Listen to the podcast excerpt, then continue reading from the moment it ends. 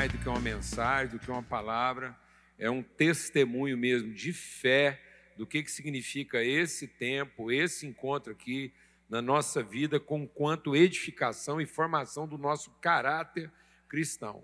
Esse encontro aqui tem um efeito muito além de uma reunião, de uma simples reunião, de um simples culto. Isso aqui é um esforço de formação e transformação espiritual.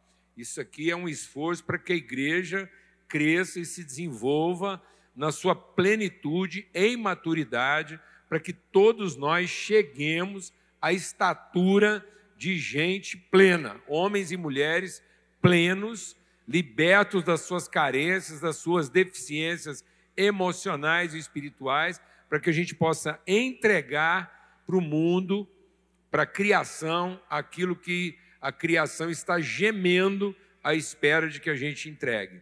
Amém? Abra sua Bíblia num texto bastante conhecido, para que a gente possa discernir. É um tempo de reflexão, como eu disse, é uma meditação aqui, é um aprofundamento na nossa consciência de fé. Abra sua Bíblia lá no Evangelho de João, no capítulo 14. É um texto bastante conhecido e ele alinha o nosso pensamento, né? porque muitas vezes a gente está vivendo a palavra de Deus, não de acordo com aquilo que o Espírito revela, mas de acordo com aquilo que nós entendemos a partir da nossa carne, a partir da nossa vivência, da nossa experiência. Então é muito comum, às vezes a pessoa, sem perceber, ela vai produzindo, é muito natural, isso é natural. É muito natural a gente estabelecer ordens, formas, né? Às vezes extraordinárias. Então é comum a gente partir para o extraordinário. A gente vai criando algumas coisas que têm uma forma extraordinária de vida, mas não é um modo sobrenatural de vida. Então há uma diferença entre aquilo que é o extraordinário e aquilo que é o sobrenatural. Então muitas vezes nós vamos criando é, estruturas de ordem que são diferentes das ordens convencionadas, mas é só um extraordinário. É uma outra ordem estabelecida a partir de um entendimento religioso e não a partir de um discernimento espiritual. Então Deus vem e quer quebrar essas ordens que ele chama de fortalezas da mente. Então muitas vezes nós vamos edificando fortalezas no nosso entendimento e a palavra de Deus é para destruir essas fortalezas para que a gente possa ter uma transformação sobrenatural e aí sim colocar em ordem o que ainda não está. Então Deus não mandou a gente criar uma outra ordem. O Evangelho não é uma outra ordem. O Evangelho não é uma proposta extraordinária de viver a vida. O Evangelho é o modo sobrenatural que nos capacita a colocar em ordem o que está em desordem e não criar uma outra ordem. Glória a Deus, amado. Então, por isso que às vezes fica difícil a gente andar em unidade, porque cada um, de acordo com o seu entendimento religioso, vai estabelecendo várias ordens religiosas, sem, contudo, ter uma vivência sobrenatural à luz do Evangelho. E aí a gente vai entender por que nós estamos compartilhando isso. Capítulo 14, verso 1: Não se turbe o vosso coração, creio em Deus, creio também em mim. Não se turbe o vosso coração, não é simplesmente não fique ansioso ou não fique é, é, perturbado, não não deixe que nada obscureça, entenebreça, confunda a luz do Evangelho e de Cristo no nosso coração. Então está bem dentro daquilo que a gente compartilhou aqui antes. Então, às vezes, eu vou olhar para o Evangelho buscando entendimento. E o Evangelho não é para dar entendimento. O Evangelho é para dar conhecimento. Então, muitas vezes nós estamos criando várias ordens a partir do que cada um entendeu do Evangelho. Então, nós estamos julgando cortinas. É como se a gente estivesse colocando um véu sobre a cabeça da pessoa, e a palavra de Deus diz que o Evangelho veio para remover o véu, para que todos possam ver e distinguir perfeitamente. Então, o que era um véu? A lei. A lei, deixa o Espírito de Deus ministrar no nosso coração, porque isso vai ser essencial no que a gente quer compartilhar aqui. A vivência de Moisés é uma vivência libertadora. A obra que Deus fez através de Moisés, ela libertou o povo do Egito, mas ela não trouxe a revelação da luz.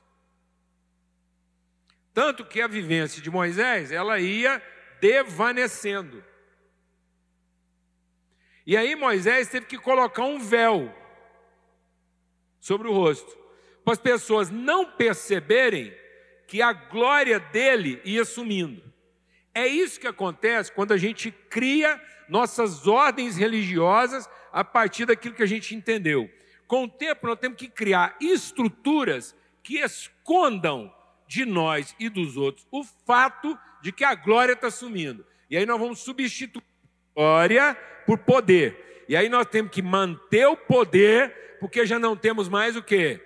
Glória. Então o poder não, deixa Deus ministrar o nosso coração. O poder não é representativo da glória.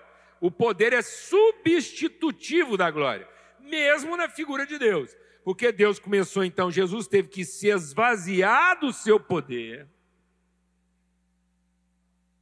para poder revelar a sua glória. Glória a Deus, amado. Amém? Porque enquanto, deixa Deus ministrar o nosso coração, porque enquanto Jesus estivesse cheio de poder, nós não conseguiríamos perceber a sua glória, porque nós temos a tendência de confundir poder com glória. Então Jesus nos atraiu com seu poder e depois diante dos nossos olhos, ele foi esvaziando de poder para revelar a sua glória, porque na cabeça de qualquer ser humano natural, o poder é substitutivo da glória. E às vezes a nossa busca de poder é tão grande que a gente não encontra a glória. Glória a Deus, irmãos. Amém? Então não deixe que ninguém coloque um véu sobre a cabeça. Não deixe que ninguém obscureça os seus olhos. Amém? Por isso que a palavra de Deus diz: não apagueis o espírito. Então, toda forma, deixa Deus ministrar o nosso coração quando Paulo fala isso. Ele diz: o que, que pode apagar o espírito? Ninguém pode remover o espírito, mas pode colocar um véu sobre ele. E o que, que coloca um véu? O que, que turba? O que, que turva? O que, que obscurece a luz do espírito? Toda forma de contenda e facção. Por isso que ele diz o quê? Não entristeçais o Espírito de Deus que está em você. Não obscureça, não entenebreça, não esconda, não coloque um véu sobre o Espírito. Então, toda forma de dissolução, contenda, facção, ira, raiva. Então, o que, que pode encobrir o brilho do Espírito Santo na nossa vida? Só as questões relacionais.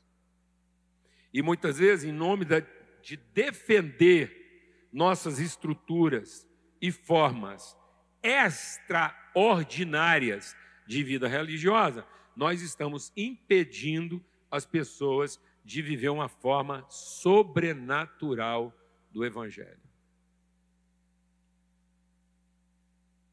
Porque o extraordinário reforça o natural.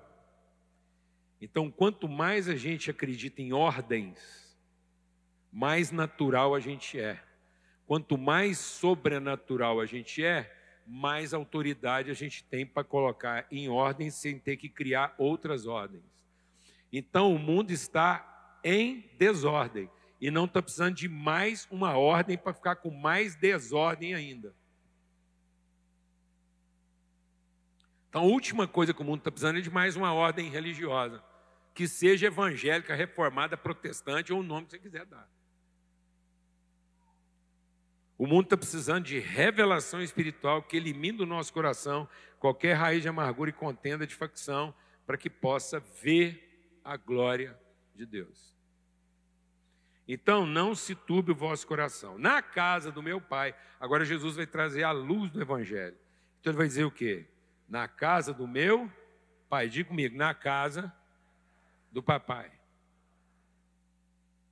Esse é o resumo do Evangelho. Quando Deus pensou tudo isso, Ele não pensou um mundo que o louvasse.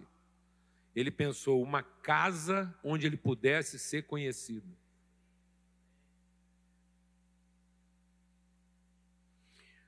Quando eu fico vendo Jesus ser crucificado na cruz, Jesus está lá sendo crucificado na cruz, e no momento da sua maior agonia, da sua maior dor, ele lança um brado, e o brado que ele lança é: Deus meu, Deus meu, por que me desamparaste? Agora imagina você, como um pai todo-poderoso. Você é o pai todo-poderoso. Você tem todo o poder. Aí você está vendo o seu filho ser sacrificado injustamente. Negado e traído por uns bananas igual nós. Os caras foram lá três anos andando lá, comendo pão multiplicado, andando em cima das águas, vendo os milagres e tal. E na hora H, todo mundo negou fogo igualzinho nós.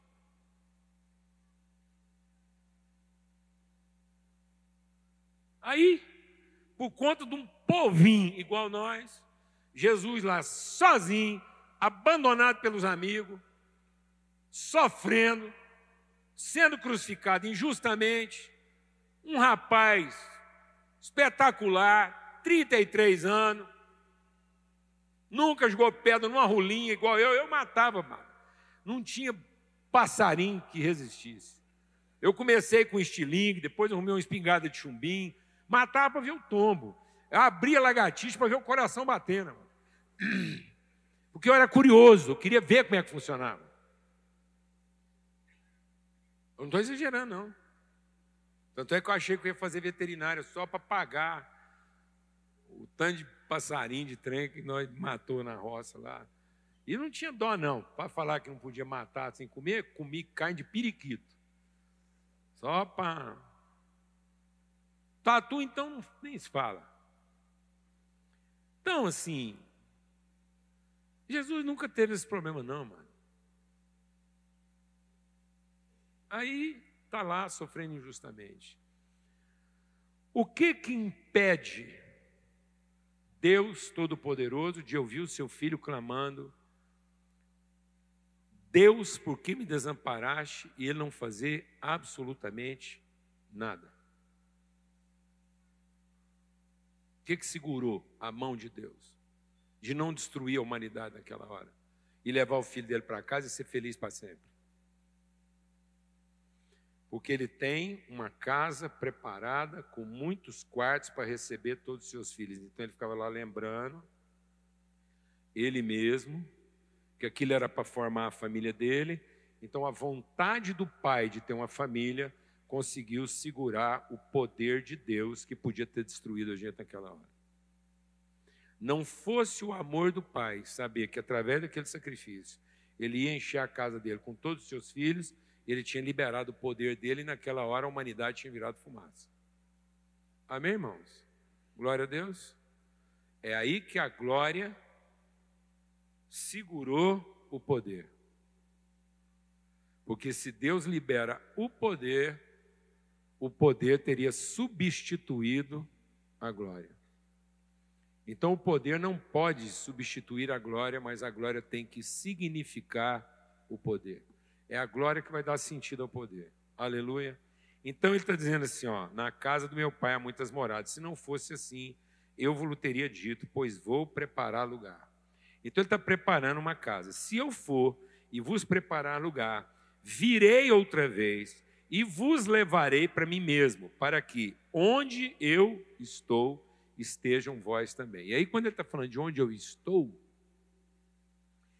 é, não é estou endereço. Porque às vezes a gente pensa, ah, Jesus vai levar a gente para onde ele está. E a gente pensa que isso é um endereço, com rua e número. Não, amado. Onde eu estou, ele está falando, eu estou na relação íntima do Pai. É essa casa, que não interessa o endereço, interessa a condição que ela oferece. Porque não adianta você acertar o endereço e não saber o que, que aquilo significa. Então, se tem alguém que sabe o endereço da casa, talvez seja o capeta. O Lúcifer sabe a rua e o número, mas ele não sabe o que, que ela significa. Alguém está entendendo o que eu estou falando? Não. Se tem uma coisa que se você perguntar para o capeta onde é que Deus está agora, ele é capaz de te apontar. Porque ele percebe a presença, mas ele não conhece o significado. Tudo que o capeta queria era ficar livre da presença de Deus. Se ele pudesse esconder de Deus, ele escondia, não dá conta. Então, toda hora que você perguntar para Satanás, onde é que está Deus? Ele fala, está aqui do meu ladinho, mas não fala nada não, que eu estou vendo, você não percebe. Que tenho eu contigo. Amém? Tem gente que não sabe onde é que Deus está. O capeta sabe. Agora, nós não precisamos saber onde ele está, nós temos que saber o que, que significa a relação com ele. Amém? Glória a Deus. Então ele falou: estou preparando lugar para que vocês estejam comigo. Mesmo vocês sabem para onde eu vou e conhecem o caminho. Disse Tomé: Senhor, não sabemos para onde o Senhor vai. Como é que nós podemos saber o caminho? Jesus diz: Eu sou o caminho, a verdade e a vida. Agora vem o segredo: ninguém vem ao Pai senão por mim. Se vocês conhecessem a mim, também conheceriam o Pai, e já desde agora o conheceis e o tendes visto. Esse é o segredo. Jesus é o caminho. Jesus não é o destino. Jesus é o caminho. E às vezes nós estamos tratando Jesus como se ele fosse o destino. Por isso, às vezes, a gente está cometendo o erro de considerar que a obra de Jesus, a obra de Deus na nossa vida, termina na graça como se o fim de tudo que Jesus fez fosse nos salvar. E a obra de Cristo não foi para nos salvar. A obra de Cristo é, em nos salvando, reconciliar. Então, o propósito da salvação é nos reconciliar com o propósito. Porque se a salvação fosse um fim, então Jesus falava assim: vocês agora que estão salvos, vão para Deus. Ele não está dizendo que a gente vai. Ele está dizendo: eu sou o caminho para onde vocês vêm. Então não é um caminho de ida, é um caminho de reconciliação ao lugar de onde nós saímos. Então a obra de Cristo não é para te levar para onde você nunca foi, é para nos devolver ao lugar de onde nós saímos para cumprir o propósito. Porque o propósito de Deus desde a eternidade era ter comunhão com seus filhos. Mas o pecado quebrou a nossa relação com o Pai e quebrou a nossa relação uns com os outros. Por isso que vem Jesus vem e derrama o sangue dele para em nos purificando do nosso pecado e perdoando o nosso pecado, ele pudesse agora enviar sobre nós o seu Espírito. Então a obra de Cristo tem duplo significado. O sangue derramado sobre toda a carne perdoa os nossos pecados, e o Espírito também derramado sobre toda a carne nos reconcilia com o Pai e uns com os outros. E nós não estamos entendendo a obra do Espírito Santo, porque nós estamos achando que a obra de Jesus é uma salvação que vai trazer o Espírito Santo para nos dar poder. E o Espírito Santo não é para nos dar poder. O Espírito Santo é para revelar a glória de Deus, que só pode ser manifesta na comunhão dos santos. Então a obra não é o poder do Espírito Santo, a obra é a comunhão do Espírito Santo. Então, enquanto a gente estiver reunindo para buscar o poder do Espírito Santo, nós não estamos completando o caminho. Porque nós fizemos o quê? da salvação um fim. E a salvação não é um fim, ela é um meio. A obra de Deus se fundamenta no amor, se revela na graça, mas se consuma na comunhão do Espírito Santo. Então nós estamos falhando, nós estamos negligenciando a obra do Espírito Santo na nossa vida, que é para comunhão. Por isso que Jesus, ao completar a obra de salvação, ele entrega o seu Espírito.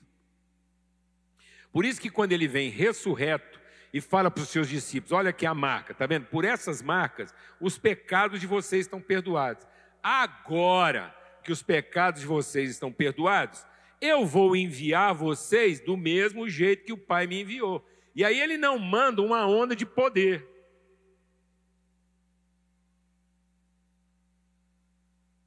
Ele falou: Vou enviar vocês do mesmo jeito que o Pai me enviou, e o Pai não me enviou com poder O Pai me enviou com seu espírito. Então recebam o meu espírito para que vocês possam perdoar pecados assim como eu perdoei. Tá vendo? Então o Espírito Santo não é para que eu tenha poder para ser protegido do pecado dos outros. O Espírito Santo é para que eu possa perdoar os pecados dos outros do mesmo jeito que os meus foram perdoados. Glória a Deus, amado. Então o Espírito Santo é para nos reconciliar com o Pai e nos reconciliando com a vontade do Pai, nos reconciliar uns com os outros. Então é isso que entristece o Espírito Santo, a obra, a raiz de amargura. Porque enquanto houver ira, contenda, divisão, facção entre nós, a obra de Cristo a favor de nós não está completa. Se você seguir a leitura aqui em João, é, no Evangelho de João, aqui a partir do capítulo 14, 15, 16, lá no capítulo 17, Jesus vai fazer uma oração. Depois você vai ler isso em casa com calma. Na oração que Jesus faz, deixa o Espírito de Deus ministrar o nosso coração. Na oração que Jesus faz em João 17, ele fala assim: Eu recebi do Senhor duas coisas. Ele está falando com o Pai, e ele está orando por nós. Presta atenção no que ele diz. Ele diz assim: Eu recebi do Senhor a tua palavra, e a palavra que o Senhor me deu, eu dei a eles. E através dessa palavra, eles serão perseguidos. Aí ele segue na oração e diz assim: E eu recebi do Senhor também a glória. E a mesma glória que eu recebi do Senhor, eu dei a eles. Para que através da minha glória eles sejam um, a fim de que o mundo creia. Então não é a pregação da palavra que vai converter a humanidade. A pregação da palavra é para que todo homem e mulher tenha revelação, entendimento da obra que foi feita para nos reconciliar. Então a pregação anuncia, proclama a liberdade. Mas o que conduz à liberdade é a comunhão. Então, enquanto nós não vivemos em comunhão, nós estamos pregando uma coisa, anunciando uma coisa, mas não estamos percorrendo o caminho que leva a essa coisa. Por isso que a nossa pregação está gerando mais conflito do que conhecimento. Porque através da pregação, cada um prega aquilo que entendeu, sem revelar aquilo que conheceu.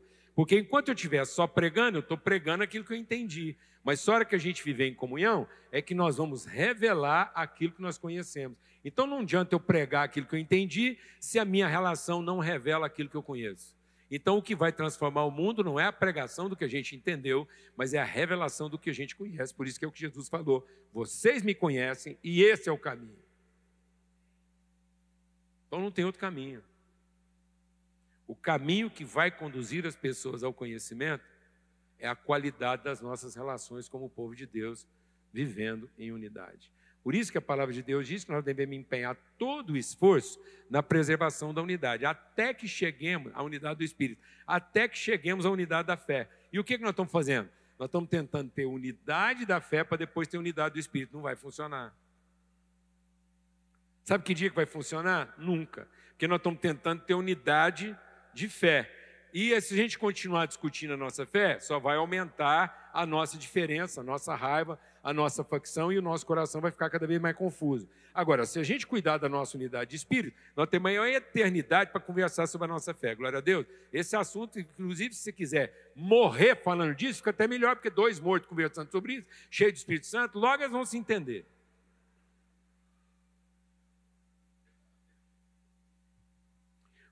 Se você realmente for reconciliado com o irmão, faz um pacto com ele. Fala, irmão, já que nós temos uma diferença muito braba, mas a gente tem a unidade do Espírito, vamos fazer um pacto. Eu e você não come nem bebe até a gente chegar a uma revelação. Pronto, em máximo uns 30 dias você está morto, de tanto conversar sem comer e sem dormir. Passou a linha, revelação plena. E o mundo fica livre de mais dois Duas pessoas que gostam de defender suas ideias. Morrer abraçado. É isso, amados. Eu não estou brincando. É isso que a palavra de Deus está dizendo. E para a gente entender isso, eu queria terminar com uma parábola. Porque Jesus ensinava por parábola. E a palavra de Deus diz que todas as figuras do Velho Testamento, Todas as figuras do Velho Testamento são parábolas, não são fábulas. O Velho Testamento não é um livro de fábulas, mas é um livro de parábolas. Ou seja, o que é uma parábola? É um fato acontecido, é uma figura, é uma história verossímil, ela, ela, ela, ela, ela é uma realidade, ela não é uma ficção. E ela ilustra algo maior e mais profundo do que aquilo que ela aparenta estar dizendo. Então eu tenho que olhar para o Velho Testamento e sempre prestar uma atenção mais profunda, porque ele certamente está falando uma coisa mais profunda do que o acontecimento em si. Abra sua Bíblia lá em Josué, no capítulo 3. E aí nós vamos ver a travessia do Jordão. A gente vai ler esse texto agora de Josué 3, tendo em mente a travessia do Mar Vermelho. Glória a Deus. Glória a Deus. Lembra que eu falei que o sangue derramado proclama liberdade. O sangue derramado de Cristo declara que todo pecado já foi perdoado. O sangue derramado de Cristo diz que eu não tenho o direito de atribuir a quem quer que seja o seu pecado. Toda pessoa que trata o outro a partir do seu pecado é anticristo. Então, se você anda tratando alguém a partir do pecado que essa pessoa comete, e não a partir do conhecimento que você tem do que Deus fez em favor dela, vou repetir bem devagar. Se você está tratando alguém a partir do pecado que ela comete, e não a partir da convicção que você tem do que Deus já fez por ela, o espírito que está operando em você é anticristo. Porque nega o sacrifício de Cristo na cruz. Porque o sacrifício para o perdão dessa pessoa já foi feito. Então você não pode tratar ninguém esperando que ele se arrependa para você perdoá-lo. Você tem que tratar todo mundo na perspectiva de que ele já foi perdoado para que ele se arrependa. Glória a Deus, irmãos.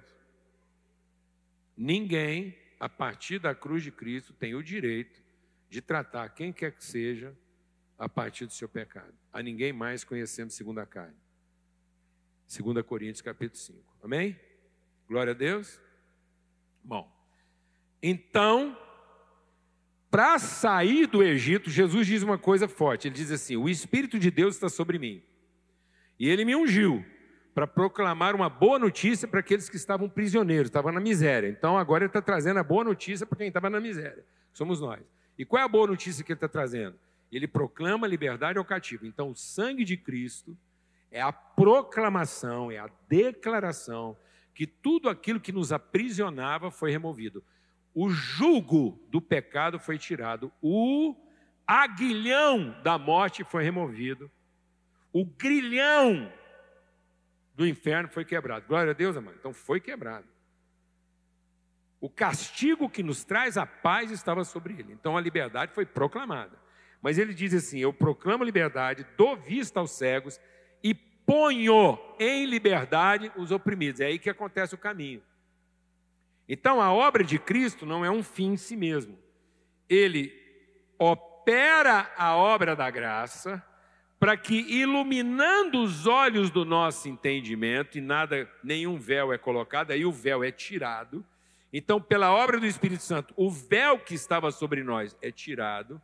E eu entendo que todas as exigências da lei foram cumpridas no sangue derramado. E agora que o véu foi tirado, nós vamos conduzir as pessoas à liberdade. E aí, então, por isso que ele derrama o sangue que proclama a liberdade e ele também entrega o seu espírito que conduz à liberdade. Então, para tirar o povo do Egito, um único homem fez isso. Para tirar o povo do Egito, o Moisés não precisou molhar o pé. Para libertar o povo da escravidão, o próprio Moisés não tinha circuncidado nem o próprio filho. Então o próprio Moisés estava em falta com aquilo que ele estava orientando o povo a fazer. Então Moisés era o cara que entregou a lei e ele mesmo não era cumpridor da lei. Quem está entendendo o que estou falando aqui?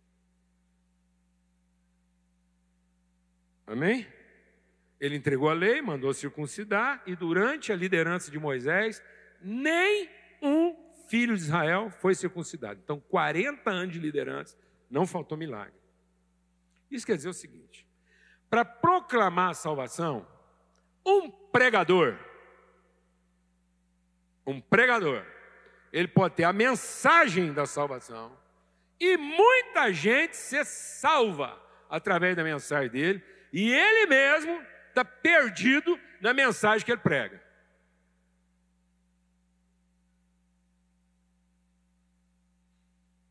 Se repetir ou não tem que falar assim, bem devagarzinho? Então não se iluda, porque a salvação não é obra do homem. Então basta proclamar, porque o sangue foi derramado, o pecado foi tirado. Então, às vezes, eu mesmo não estou cumprindo aquilo que eu prego, mas para salvar, para proclamar a salvação, para tirar do Egito, para tirar do Egito, deixa eu falar do Espírito de Deus ministrar o seu coração. Quando Moisés foi tirar o povo do Egito, tinha rolado uma DR tão forte com Moisés e a mulher dele, que a mulher dele tinha largado dele e estava morando com o sogro. Penso tanto que a vida de Moisés estava bagunçada e isso não impediu ele de tirar o povo do Egito. Separar da mulher. E não é porque ela virou a cabeça, não. Separar da mulher porque ela entendeu que ele estava em desobediência. Aí você dorme com esse barulho. Crise na liderança.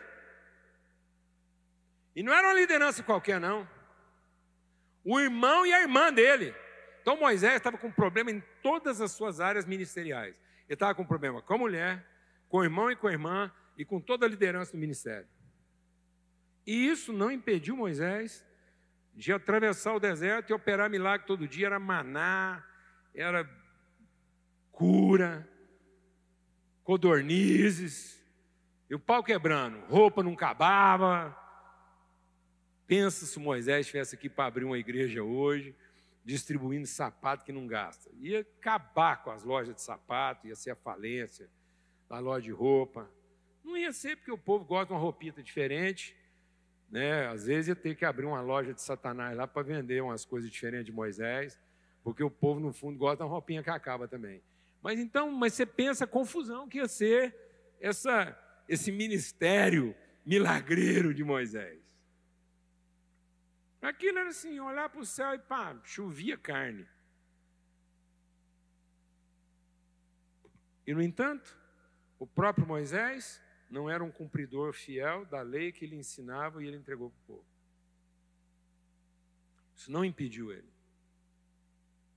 Porque essa obra é Cristo e o seu sangue derramado quem faz, é o sacrifício do cordeiro que foi feito lá naquela ceia, aquele sangue derramado, espargido lá, que operou a libertação. A liberdade foi proclamada. Agora, entre sair do Egito e entrar na terra prometida tem uma diferença colossal. Porque se para sair do Egito Moisés conseguiu fazer isso, com todos os relacionamentos dele quebrados, para entrar na terra prometida, Josué levanta e fala assim: Eu e a minha casa serviremos ao Senhor. O mesmo Deus. E agora leia então Josué capítulo 3. Veja a estratégia que Deus agora vai colocar para entrar na terra prometida. Para sair da terra prometida, Deus falou assim para Moisés: Moisés, é o seguinte, você chega lá na beira do mar, levanta uma mão e o cajado com a outra. E fala assim: abre. E o mar vai abrir, todo mundo vai passar a pé enxuto, até você.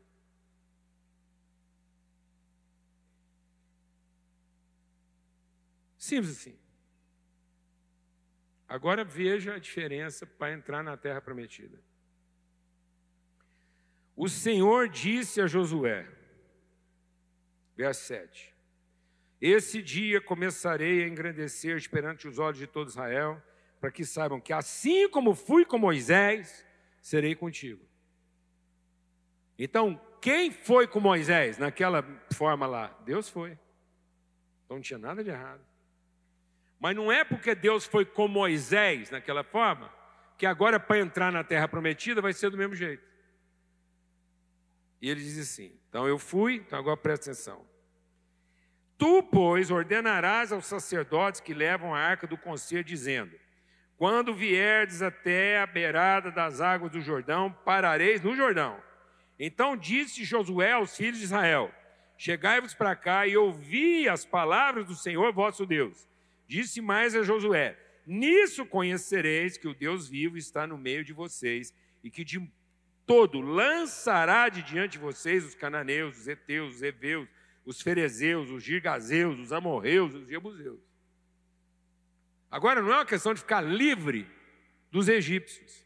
É uma questão agora de enfrentar uma diversidade inumerável de inimigos. É outra realidade. Agora não é sair de uma terra, é ocupar uma terra. E o propósito de Deus nunca foi nos tirar de uma terra para levar para o céu. Ele teve que nos tirar de uma terra de escravidão para nos devolver ao propósito que é ocupar a terra. Então, o propósito de Deus não é nos salvar para ir para Deus. O propósito de Deus é nos libertar daquilo que nós estamos escravizados, para que Ele possa encher a terra, não com o seu poder, porque de poder ela já está cheio, a nossa vocação é encher a terra com a sua glória. E nós não vamos morar no céu. A palavra de Deus diz que Ele vem construir um tabernáculo entre nós porque não é a morada dos homens com Deus, é a morada de Deus com os homens. Diga comigo, é a morada de Deus com os homens. Essa é a casa que ele está preparando. Então, Jesus não é o caminho para ir, é o caminho para vir aquilo que é o propósito original de Deus e do qual ele nunca se afastou. Nós nos afastamos. Aí ele teve que ir lá tirar a gente de um lugar de escravidão para nos devolver ao seu propósito original, que é encher a terra com a sua glória. E ele diz: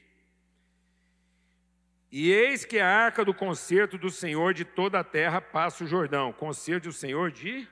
Ele é Senhor de toda a terra. Passa o Jordão diante de vocês. Tomai, pois, agora doze homens das tribos de Israel. De cada tribo, um homem. Diga comigo. De cada tribo, um homem. Então não é doze homens numa tribo só, mano. Glória a Deus, irmão. E não são só os homens das tribos grandes, não, irmão. Glória a Deus, irmão. E lá tinha tribo de tudo quanto é tamanhozinho, irmão. E por que, que eram doze? Porque é três vezes quatro. 3 vezes 4? 12. É a natureza de Deus potencializando a natureza humana. É 3 vezes 4. Glória a Deus, amado. Aleluia. É a vontade de Deus operando na natureza humana e fazendo com que a natureza humana cumpra o seu propósito e encha a terra. Porque Deus nos ensinou a multiplicar até encher a terra.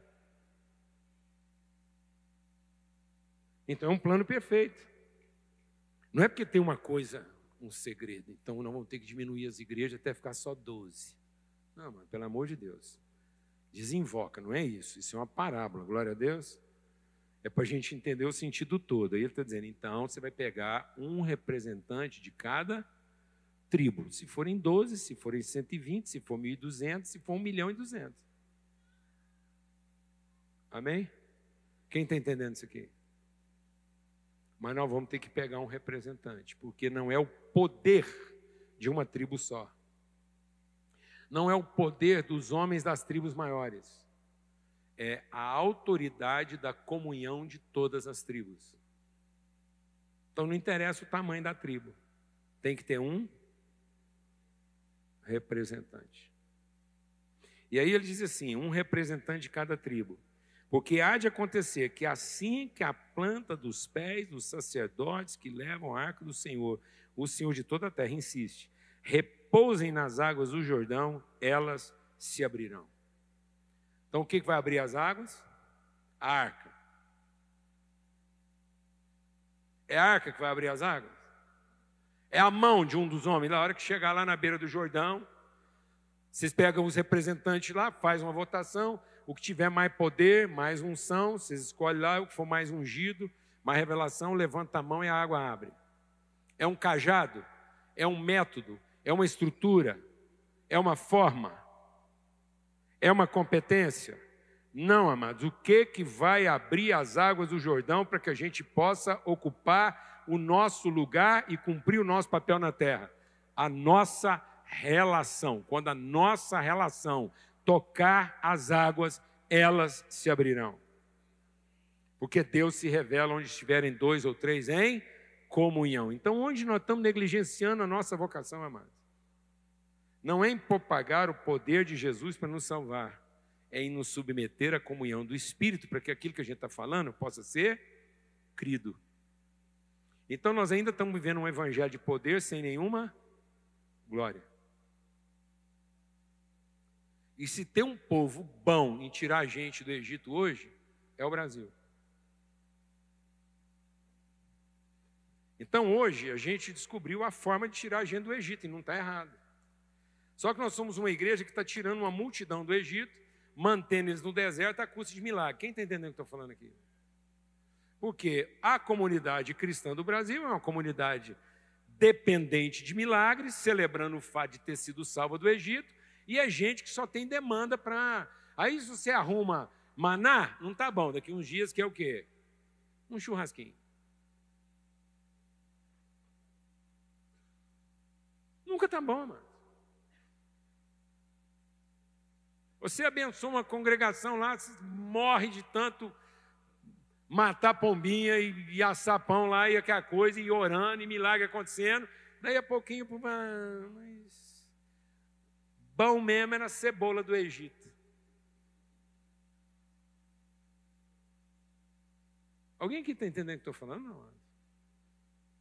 Um povo que quer viver o resto da vida de manadeira. Eu não errei, não. Não é mamadeira, é manadeira. Gente que quer manar o tempo todo. Gente que só quer manar, manar na teta. Sendo que a palavra de Deus diz que quando eles finalmente atravessaram o Jordão, o que foi a primeira coisa que acabou, amados? O milagre.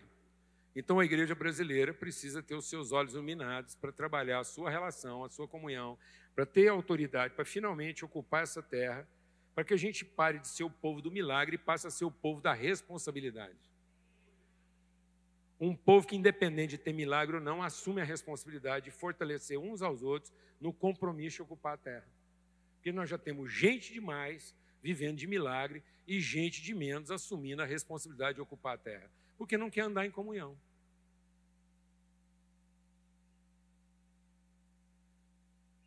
Aleluia. Então, esse aqui é mais um esforço para que a gente possa abrir os olhos do nosso entendimento, para que cada um entenda que se nós não tivermos um representante de cada tribo, então o seu trabalho, lá no seu bairro, o trabalho do César, lá em Morrinhos, não vai terminar. Se alguém de Goiânia não for cooperar com ele. O trabalho lá no setor alfa não vai terminar se alguém da 90 não for lá cooperar. Se alguém do conjunto Fabiano não for lá cooperar.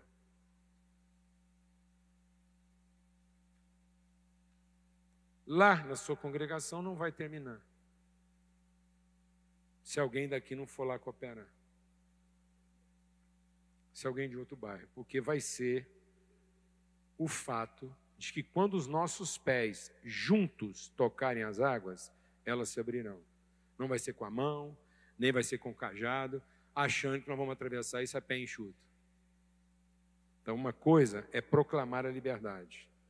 E isso está realizado no sangue de Cristo. Você não precisa nem ter sua vida arrumada para apresentar salvação para alguém. Então, não se iluda, porque muitas pessoas se converteram com a sua pregação. Isso quer dizer tudo e também não quer dizer nada. Quer dizer que ele foi salvo, mas não quer dizer que você está com a vida arrumada também não. Então não se iluda porque alguém converteu com o seu testemunho, com a sua palavra, com a sua pregação. Porque isso quer dizer tudo, ele se converteu. Mas ele se converteu por causa daquilo que Cristo fez por ele na cruz. Porque se você tivesse com a sua vida bagunçada, muito provavelmente ele teria convertido também. Agora vem a nossa parte. E a nossa parte é ser um exemplo para as pessoas de unidade e comunhão que finalmente as coloca dentro da terra que Deus prometeu. Esse país está à espera da nossa relação para se tornar a nação que Deus prometeu que ela seria. Então, como está escrito em Romanos 8, eu vou parafrasear Romanos 8, o Brasil está gemendo, como quem tem dores de parto, não à espera de um governante. Não é um governante, seja ele de que lado for. Não é um sistema. Sabe quem pode conduzir esse país a encontrar a sua verdadeira história e conhecer a glória de Deus? É a igreja. A igreja brasileira não está sofrendo um país ruim, mal governado, mal gerido pelos seus líderes. O Brasil está sofrendo uma igreja que não coloca como prioridade a sua comunhão. Não somos nós que estamos sofrendo um país ruim. É o nosso país que está sofrendo a nossa falta de postura e de compromisso com aquilo que é a nossa vocação. Então, nos encontrarmos aqui em favor da unidade, é o momento da gente se arrepender, de cada um continuar buscando o seu próprio interesse continuar trabalhando pelo bem do seu próprio ministério, se satisfazendo porque os milagres estão acontecendo lá na sua paróquia, e a gente também colocar como prioridade nossos relacionamentos e a forma como nós cooperamos uns com os outros na edificação do corpo, para que além da pregação as pessoas possam ver a glória. A glória. Nós vamos continuar tendo poder na pregação, mas o que de fato vai transformar essa cidade e essa nação é quando a gente começar a mostrar a glória. E a glória vai ser quando juntos a gente der testemunho da promessa de Deus e juntos a gente pisar as águas que nos separam daquilo que é o cumprimento do nosso propósito. Amém? Em nome de Cristo Jesus, Senhor. Vamos cantar de novo aquele canto que o Marcão pediu para a gente cantar aqui. Porque foi pago um alto preço. O preço para a gente sair do Egito já foi pago. Isso está pronto. Agora,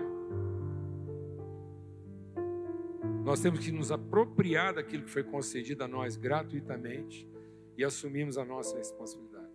E a nossa responsabilidade não é defender nossa salvação. A nossa responsabilidade é assumir a nossa vocação na comunhão do Espírito. Porque ele não mandou a gente se esforçar para ser salvo. Ninguém aqui precisa se esforçar para ser salvo. Mas Paulo diz que a gente tem que se esforçar para preservar a unidade do Espírito. Então só tem uma coisa que vai exigir o esforço do crente. Deixa Deus ministrar o seu coração, porque às vezes você. Olha, eu vou falar uma coisa muito grave para vocês. Tem muita gente preocupada em salvar o filho. Zero esforço para salvar seus filhos. Agora, se esforce para oferecer para eles um ambiente de comunhão, onde eles possam ver sua coerência na relação com seus irmãos. Porque toda vez que você abandona uma congregação em nome de salvar seus filhos, eles vão olhar para você e vão perceber que você não tem compromisso com as pessoas quando elas têm problema. Você só tem compromisso com as pessoas quando elas representam vantagem para você. Sabe o que você está formando em casa? Um corrupto, porque ele nunca vai olhar para alguém na igreja como um irmão. Ele vai olhar para alguém na igreja como um benefício. E o dia que ele mais precisar de você, você não vai estar tá aqui para segurar a onda e ele é um corrupto procurando de galho em galho alguma coisa que o favoreça, porque ele não aprendeu a ter compromisso com as pessoas. Não se preocupe com a salvação dos seus filhos. Ocupe-se e oferecer para eles um lugar de quê? De comunhão, onde eles percebem que você está disposto a oferecer a sua vida em favor da comunhão com seu irmão. E não procurando um lugar aí que atenda às suas conveniências. Se a sua congregação não funciona, responsabilidade nossa. Faz ela funcionar. Você só sai de lá mandado embora. Ou porque a congregação reunida entendeu que você tem uma vocação no outro lugar. Aí está tudo certo. Não abandonem a vossa congregação, como é costume de alguns. Congregação a gente só larga quando é mandado embora, quando é enviado. Abandonado, nunca. Glória a Deus, irmãos. Aleluia. Porque nós temos um esforço de comunhão e de autoridade. Glória a Deus. Em nome de Cristo.